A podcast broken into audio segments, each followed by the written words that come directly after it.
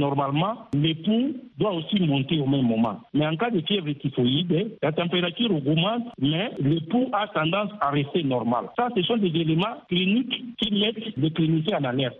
Le clinicien va procéder à faire des examens de laboratoire. Il y a des examens de confirmation et des examens d'orientation. Pour confirmer la fièvre typhoïde, on doit faire ce qu'on appelle la culture de sang, hémoculture. C'est le premier examen. On peut aussi faire la coproculture, c'est la culture au niveau des selles. Pas seulement ça, on peut faire l'uroculture, la culture au niveau des urines. On peut faire aussi la biniculture. C'est principalement ces éléments-là qui aident les cliniciens à poser les diagnostics précis confirmant la fièvre typhoïde. Mais en dehors de ces éléments-là de certitude, il y a des éléments, ce qu'on appelle les diagnostics d'orientation. Par exemple, on va faire euh, l'huidal qui peut euh, vous orienter vers la fièvre typhoïde. On peut faire euh, la numération des globules blancs ou l'hémogramme, principalement. Ça peut aussi vous orienter. Mais principalement, pour confirmer ça, on doit faire l'hémoculture, on doit faire la copoculture, on peut faire la biliculture ou encore l'uroculture.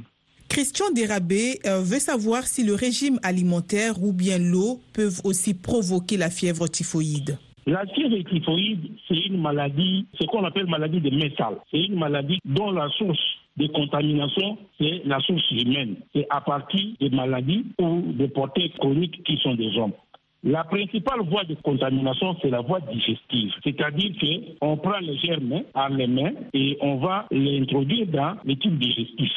Les modes de contamination peuvent être directs, donc de l'homme à l'homme, à partir des mains qui sont souillées ou de l'eau qui est contaminée, et en manipulant des éléments ou des aliments qui sont contaminés, avec des mains sales, on peut se faire et, contaminer. Mais aussi une contamination indirecte. Et la contamination indirecte, c'est fait par des billets des mouches, des cancrelats et d'autres bestioles qui peuvent entrer en contact avec les matières fétales de l'homme et avec les mains sales en ingurgitant la nourriture, par exemple, on peut attraper facilement la fièvre typhoïde. Mais il faut noter qu'il y a des facteurs favorisants. Vous parlez des facteurs favorisants. Quels sont ces facteurs qui peuvent facilement favoriser la fièvre typhoïde? Deux groupes de facteurs principalement. Le premier groupe de facteurs, c'est ce qu'on appelle l'hygiène individuelle et publique qui est déficiente. Ça consiste à quoi? C'est par exemple ne pas se laver les mains avant les repas ou après avoir été aux toilettes. C'est s'exposer par exemple ou bien exposer des aliments qu'on doit manger en air libre, à la portée des mouches, des bestioles ou encore des cancrelats. C'est avoir des fosses septiques bouchées ou euh, mal entretenues. Mais aussi, c'est le manque d'eau de qualité qu'on consomme qui peut favoriser l'hygiène déficiente. Le deuxième groupe de facteurs favorisants, ce sont des régions où il y a des grandes concentrations des hommes. Là, nous pouvons citer des internats, des casernes, des prisons, des structures où il y a une promiscuité. Donc, c'est principalement ces deux groupes de facteurs favorisants qui peuvent nous amener à faire la fièvre typhoïde. Kevin Kaninda, depuis le Bumbashi, il dit qu'il a quelqu'un de proche, un de ses proches qui souffre de la fièvre typhoïde. Il s'inquiète s'il peut être contaminé. Donc, si cette maladie peut être, peut venir d'une personne vers une autre Oui, je l'ai dit tantôt, j'ai dit que ce sont des maladies transmissibles. Transmissibles ou ce sont des maladies des liens sales. Quelqu'un qui est contaminé, qui a les germes ou bien qui porte les germes à lui, il peut aller faire ses selles facilement et ne nettoie pas très bien les mains après s'être essuyé et il quitte les toilettes, il ne se lave pas les mains, il vient vous saluer directement. À partir de vos mains, de cette salutation, vous pouvez vous faire attraper par la fièvre typhoïde. Ok, je crois qu'il a compris, c'est bien clair. Est-ce qu'il y a des personnes qui sont plus disposées à souffrir de cette maladie Il n'y a pas de personnes disposées à faire la maladie, sauf seulement qu'il y a des régions qui ont une hygiène défectueuse et dans ces régions-là, on trouve un peu plus beaucoup de cas de fièvre typhoïde qui sont liés à l'hygiène. Mais il n'y a pas un âge ou des personnes ou les sexes qui ont une prépondérance à faire la fièvre typhoïde dans notre région. Il n'y a pas déjà l'âge pour dire non. Seulement ceux qui sont exposés par rapport à leur hygiène qui n'est pas une hygiène adéquate, ces personnes-là sont susceptibles de faire la fièvre typhoïde. Jean Okongo Osumaka, qui se demandent si la fièvre typhoïde peut aussi attaquer les enfants de moins de 5 ans, les bébés que la maman est en train d'allaiter par exemple. La fièvre typhoïde attaque tout le monde. Vous savez que les enfants de moins de 5 ans sont des personnes de nature vulnérable. Et quand une maman n'a pas une bonne hygiène, la maman peut contaminer son enfant. Vous savez que les enfants sont des personnes qui ont une immunité faible. Naturellement, une maman qui est infectée et qui ne sait pas très bien se soigner peut transmettre les germes entre temps. Elle a des germes entre ses mains, elle va manipuler ses seins et en donnant les seins à l'enfant, l'enfant peut se faire contaminer. Est-ce que vous avez beaucoup de personnes euh, dans votre hôpital qui viennent vous consulter pour la fièvre typhoïde? Oui, la, la fièvre typhoïde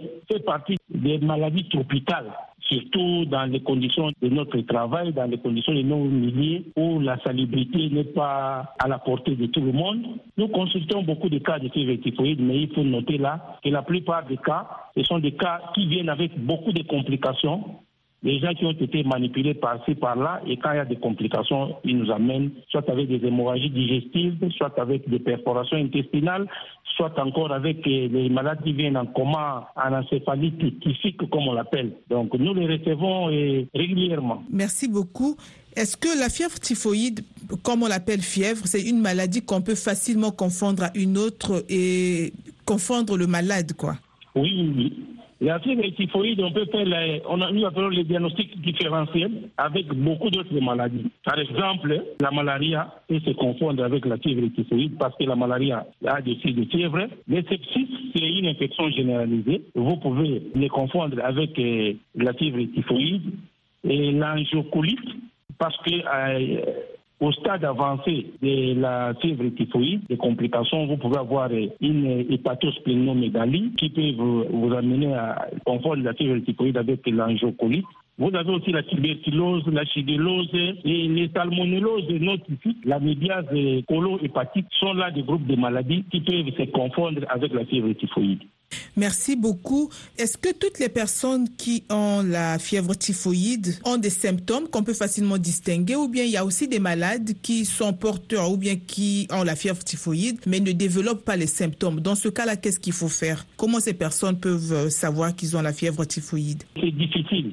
Je l'ai dit tantôt, quelqu'un peut avoir fait la fièvre typhoïde. Après quelques temps, il a en lui, on appelle ça des porteurs chroniques. Ces anticorps ont développé l'immunité contre la fièvre typhoïde. Mais à l'ennemi, quand on n'a pas encore fait la fièvre ou quand on n'a pas encore été examiné, c'est difficile de dire que celui-ci porte la fièvre typhoïde ou pas. Donc, il faut faire la maladie ou encore ceux qui fréquentent des services hospitaliers, lors d'un check-up ordinaire et en faisant le bilan général, on peut aller découvrir qu'il a la fièvre typhoïde pendant qu'il n'a pas encore commencé à faire la maladie. C'est pourquoi il est important de faire un bilan médical de temps en temps c'est recommandé de temps en temps, même quand vous n'êtes pas malade, de faire le bilan médical. Pourquoi? Parce qu'aujourd'hui, surtout, les maladies liées à la civilisation, hypertension, diabète, tout ça, insuffisance rénale, ce sont des maladies qu'on ne voit pas quand ça commence au début.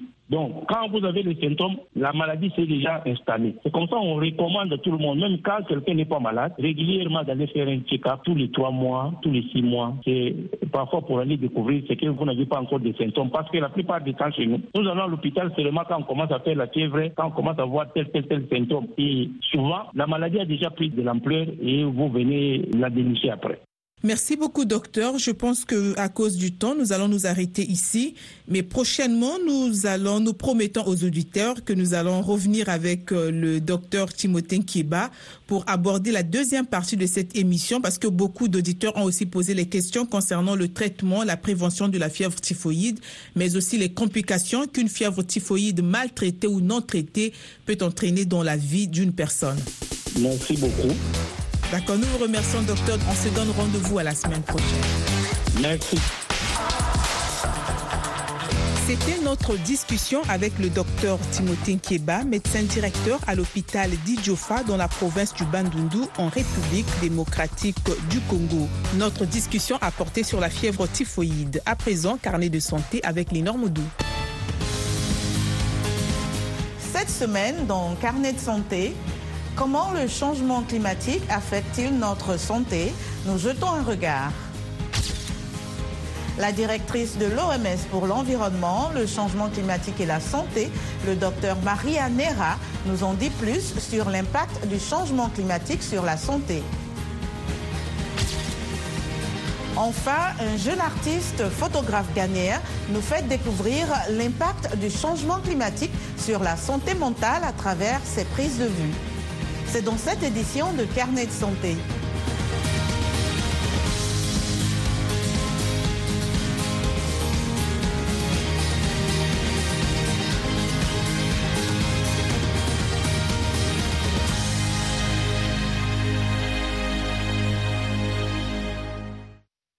Bonjour à tous, merci de nous rejoindre pour une nouvelle édition de Carnet de santé. Les experts du climat sont formels, la Terre se réchauffe et à un rythme soutenu. Et dans l'ensemble, les changements climatiques constituent une menace pour la santé humaine, en particulier dans les populations à faible revenu. Selon les rapports, les risques sanitaires liés au changement climatique ont souvent un impact sur les communautés marginalisées, qui ont le moins de ressources pour se préparer et se remettre de ces catastrophes. Les recherches menées par le groupe d'experts intergouvernemental des Nations Unies sur l'évolution du climat révèlent que le changement climatique peut affecter directement la santé humaine, tels que les décès et les blessures lors d'inondations et de tempêtes, et indirectement, notamment par des changements dans les gammes de vecteurs de maladies, la qualité de l'eau, la qualité de l'air, qualité et disponibilité des aliments aussi. De Fort Myers en Floride à Guangdong en Chine et à Juba au Soudan du Sud, les catastrophes climatiques causent de nombreuses dévastations dans le monde, entraînant des conséquences sanitaires majeures. Regardez. Les coulées de boue en Afrique du Sud, les inondations au Nigeria et la sécheresse record dans la corne de l'Afrique ne sont que quelques-unes des catastrophes liées aux conditions météorologiques qui, selon les experts, se sont produites cette année en raison du changement climatique. J'ai tellement perdu. Près de 300 chèvres sont mortes, 50 chameaux sont morts et ils continuent de mourir. Les experts disent que les catastrophes comme les coulées de boue, les sécheresses et les inondations provoquent un stress hydrique élevé et le manque d'eau potable. Cela signifie une hausse du risque de contracter des maladies hydriques, des déplacements généralisés et des terres agricoles dévastées pouvant entraîner la famine. Je n'ai jamais vu une telle sécheresse auparavant, car il n'y avait pas d'endroit où travailler pour nos enfants. Mais nous prions Allah de surmonter cette sécheresse. Ma maison est inondée, ma communauté est inondée, les gens souffrent, pas d'eau potable, pas de lumière. En fait, c'est une situation terrible. Les études montrent qu'il s'agit de la pire sécheresse que la région ait connue en 40 ans. Selon des responsables locaux du camp de réfugiés de Dadaab au Kenya, les enfants réfugiés somaliens qui sont arrivés au camp au cours de l'été souffraient de malnutrition, mais ce n'était pas le seul problème de santé. Deux tiers de nos patients qui viennent, surtout les enfants, souffrent de malnutrition sévère à l'hôpital. Nous avons beaucoup de cas d'infection de voies respiratoires. Nous avons beaucoup de cas de diarrhée. Pour le moment, nous n'avons pas de cas confirmés de choléra, mais nous sommes en état d'alerte maximale en raison de l'épidémie en Somalie. Une épidémie de rougeole s'est déjà déclarée et maintenant nous vaccinons tous les nouveaux arrivants jusqu'à l'âge de 29 ans. L'Organisation météorologique mondiale estime que 250 millions de personnes seront touchées par des catastrophes climatiques d'ici 2030. Et l'ONU rapporte que moins de la moitié de la population africaine a accès à des systèmes d'alerte précoce pour faire face à ces catastrophes et ce sont les plus vulnérables au changement climatique. Docteur Maria Nera est directrice de l'environnement, du changement climatique et de la santé à l'Organisation mondiale de la santé. Elle nous en dit plus sur l'impact du changement climatique sur la santé et ce qui peut être fait. Lorsque des catastrophes naturelles se produisent, des êtres humains souffrent, des vies sont perdues, des personnes sont blessées où l'on a toute autre conséquence grave d'une inondation ou d'une sécheresse, etc. Deuxièmement, nous savons qu'avec le réchauffement climatique, nous modifions la transmission de certaines maladies comme la malaria ou la dengue, par exemple, parce qu'elles ont de meilleures conditions pour se reproduire et nous savons que les combustibles fossiles sont en grande partie responsables de la pollution atmosphérique qui tue 7 millions de personnes chaque année. Les conséquences sont donc énormes et mettent en péril tous les progrès réalisés en matière de santé mondiale depuis de nombreuses années. Nous sommes également préoccupés par la pollution atmosphérique. L'augmentation de la pollution atmosphérique peut entraîner une augmentation des cas d'asthme, des maladies pulmonaires obstructives chroniques, des accidents vasculaires cérébraux, des maladies cardiovasculaires et bien sûr des millions de décès dont souffre déjà l'Afrique en raison des niveaux de pollution de l'air que nous respirons. Mais si nous pouvions changer cette partie, nous combattrons les causes de la pollution de l'air et du changement climatique avec d'énormes avantages, en particulier pour le continent africain. Mais ce n'est pas à l'agriculteur de se changer lui-même afin d'accéder à des sources d'énergie plus propres. Les gouvernements doivent investir dans différentes sources d'énergie et cesser de dépendre des combustibles fossiles. Sur un continent comme l'Afrique, l'énergie solaire est gratuite et les capacités sont très riches. La technologie devient plus abordable, l'accès aux panneaux solaires devient plus facile pour chacun d'entre nous. Donc, si les gouvernements veulent investir, ce sera un investissement stratégique, de bon sens, qui protégera la santé humaine. Mais en plus de cela, il s'agit de protéger l'économie et la capacité d'être plus durable tout en réduisant les conséquences du changement climatique.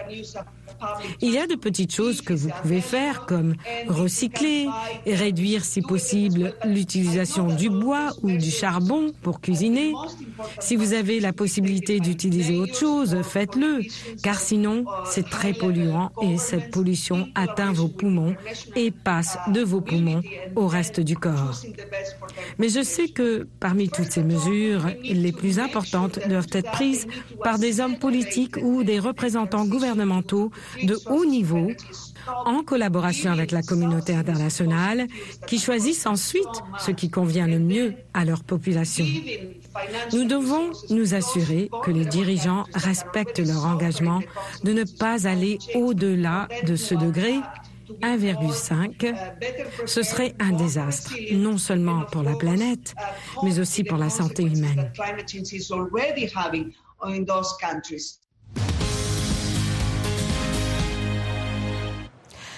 Alors que la planète se réchauffe et que les phénomènes météorologiques extrêmes se multiplient, les gouvernements et les entreprises ont été appelés à lutter contre le changement climatique. Quelles sont les solutions pour lutter contre ce changement? Regardez. Les scientifiques et les responsables reconnaissent qu'il est important d'adopter de nouvelles méthodes pour sauver la planète. Il faut par exemple arrêter de brûler encore plus de combustibles fossiles, charbon, pétrole et gaz naturel qui émettent dans l'air des gaz qui retiennent la chaleur. Avec l'effondrement des coûts des énergies renouvelables, de plus en plus d'énergie est produite de manière durable, même si la quantité totale d'énergie produite dans le monde a également augmenté. Les scientifiques espèrent que des solutions plus propres, comme l'énergie solaire et éolienne, remplaceront une grande partie de cette demande. Le plus important, c'est la transition vers l'abandon des combustibles fossiles et pour commencer, la façon dont nous produisons notre électricité. Actuellement, une grande partie de l'électricité est produite à partir de charbon et de pétrole, mais de plus en plus à partir d'énergies renouvelables. Deuxièmement, l'abandon des voitures utilisant des combustibles fossiles. Des technologies comme l'hydrogène vert qui utilisent des sources d'énergie renouvelables pour produire de l'hydrogène destiné à être utilisé comme source d'énergie et la capture du carbone qui aspire le dioxyde de carbone de l'air sont en cours d'exploration, mais leur prix est encore élevé et elles n'ont pas encore été testées à grande échelle. Il y a aussi d'autres choses que nous pouvons faire. Nous savons que les pays à revenus élevés doivent manger moins de viande, ce qui réduirait les émissions de l'agriculture. Et aussi, si nous pouvions réduire notre dépendance à l'égard des voitures à combustible fossile, ce sont des activités qui peuvent contribuer à réduire le changement climatique et nous rendre plus sains en même temps. Les experts pensent qu'il faut également réduire les émissions de méthane, un gaz à effet de serre qui est environ 25 fois plus dangereux que le dioxyde de carbone, même s'il ne reste dans l'atmosphère que pendant une douzaine d'années. Les pays ont promis de colmater les fuites de méthane provenant des puits de pétrole et des gazoducs, ce qui aurait des effets bénéfiques immédiats sur le réchauffement, selon les scientifiques. Si nous parvenons à réduire nos émissions, nous aurons une population en meilleure santé, car la réduction des émissions dues aux combustibles fossiles entraînera une diminution de la pollution atmosphérique. Nous savons que la pollution atmosphérique tue jusqu'à 6 millions de personnes par an. La lutte contre le changement climatique présente donc des avantages considérables pour la santé. D'autres solutions comme l'arrêt de la déforestation et le changement de régime alimentaire sont également à explorer.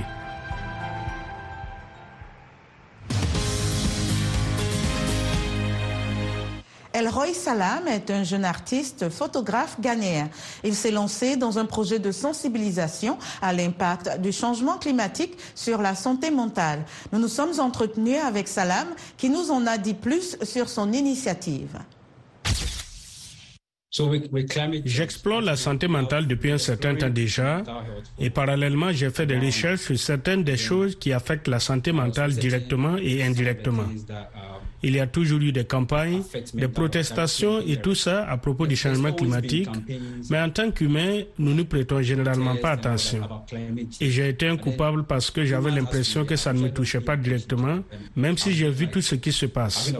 En ce qui concerne le changement climatique, je pense qu'il s'agit d'un phénomène naturel que nous, les humains, avons créé pour nous-mêmes et qui pourrait éventuellement entraîner notre extinction.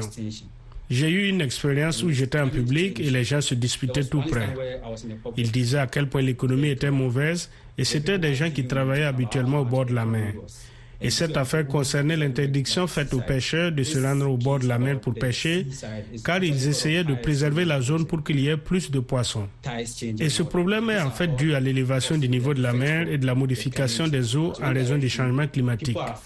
Cela a indirectement affecté leur vie et leur emploi. J'ai donc pris ces expériences et j'ai essayé de trouver un moyen de les représenter. Je me suis inspiré d'un article que j'ai vu en ligne sur la façon dont les gens, en particulier les enfants, sont touchés par les catastrophes naturelles et s'adaptent aux effets du changement climatique. Vous verrez donc que j'ai utilisé un petit enfant comme muse pour le projet afin de montrer que les gens doivent atteindre un certain niveau avant de sensibiliser à la santé mentale et au changement climatique. D'une certaine manière, cela ne semble pas approprié d'utiliser un enfant, mais je pense que c'est le message. Vous devez savoir que c'est normal de parler à vos enfants de la façon dont ils peuvent préserver l'environnement et préserver leur santé mentale. Il y a une image de la muse avec des bouteilles en plastique autour de sa tête, avec des plantes et elles sont toutes symboliques. Par exemple, les bouteilles en plastique contribuent au changement climatique et nous essayons de préserver la tête. C'est pourquoi les plantes sont également présentes pour représenter la nature.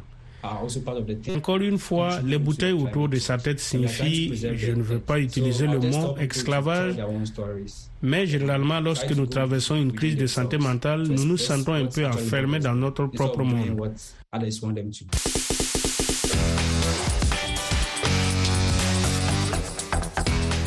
C'est la fin de votre santé, votre avenir. Nous avons parlé de la fièvre typhoïde, notamment des symptômes, des modes de transmission et aussi de ce qu'il faut faire lorsque survient cette fièvre. Nous étions en compagnie du docteur Timothée Kieba, médecin directeur à l'hôpital d'Idjofa dans la province du Bandundu en République démocratique du Congo. Ensuite, Linor Moudou vous a présenté Carnet de santé. Ce magazine santé a été réalisé grâce au concours de Michel Joseph et de John Allison qui était à la console. Nanit Talani à la présentation. Continuez d'écouter VOA Afrique et n'oubliez surtout pas de prendre soin de votre santé car votre santé, c'est votre avenir. C'était Votre santé, votre avenir, une production de VOA Afrique. Pour vos commentaires, vos questions ou vos témoignages, retrouvez-nous sur voafrique.com ou sur notre page Facebook VOA